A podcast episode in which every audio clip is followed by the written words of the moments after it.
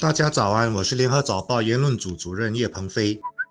各位听众早上好，我是华文媒体集团新闻中心副总编辑吴新慧。李显龙总理在访问中国时会见了上海市委书记李强。李强说，上海希望在人文教育、医药、城市治理和经济方面同新加坡展开交流与合作。新加坡同中国的关系是不是已经从以前的老师变成学生了呢？上海一直以来就是以海纳百川见称，是一个在经济和文化上相对开放的城市。今年是中国改革开放四十周年。上海市委书记李强在跟我们的李显龙总理会面时，特别提到上海和中国保持对外开放的重要性，这是很有意思的，意味着中国的改革开放不会优转。尽管目前一些区域和国家，包括美国，正退回到贸易保护主义的路。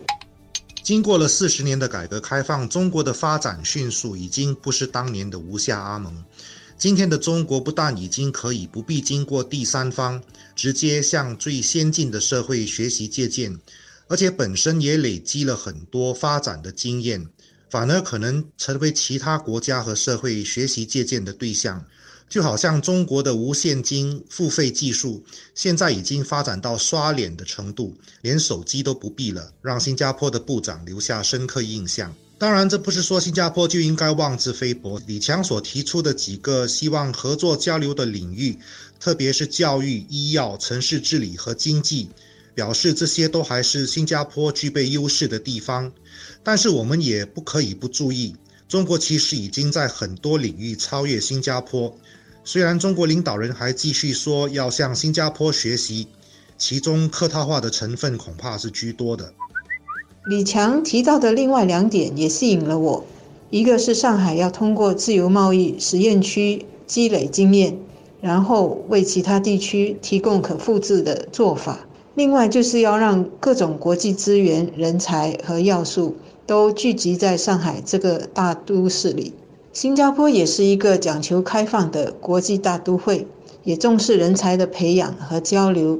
两个城市之间。的确有很多共同点和互相学习的地方。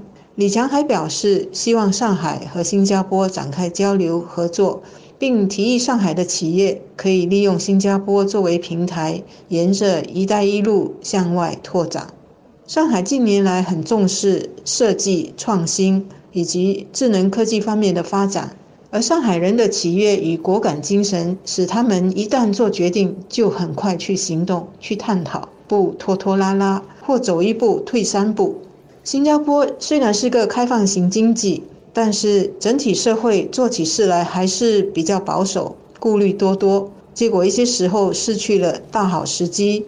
别人有点子时，已经开始做实验和有结果，我们却还在计算风险和再考虑值不值得。现在新加坡正在大力发展智慧国城市，经济也在加速转型。新加坡接下来在人文教育、医药、城市治理和经济等方面跟上海合作时，可以多接见他们的干劲和果敢精神。所以，新加坡人必须要保持清醒，别再用十年前甚至是二十年前的眼光去看待中新两国的关系，误以为我们还有可以教导中国人的地方。其实，只要简单看一下规模就很清楚了。别说中国是个大陆型人口大国，就拿沿海城市来说，很多其实已经高度发达。上海作为最早开放的城市，如今已经是个国际都会。它是中国人口最多的城市，超过两千四百万人。要知道，全球人口超过千万的城市不到二十个，而上海是排第一。当然，不是说人口越多，城市就越繁荣。但是如果施政管理得当，人口规模的确有助于城市的提升，因为它创造财富的巨大潜力，能够吸引全国甚至全世界的人才集中。中国所谓一线城市的快速发展，除了地理位置优越。优惠政策扶持之外，人口规模和人才集中是很重要的因素。随着中国发达城市越来越多，新加坡的相对竞争优势以及作为老师的资格也将越来越少。虽然新加坡在特定领域还有值得中国个别城市学习借鉴的地方，整体而言，新加坡人应该保持谦虚的心态，重新去看待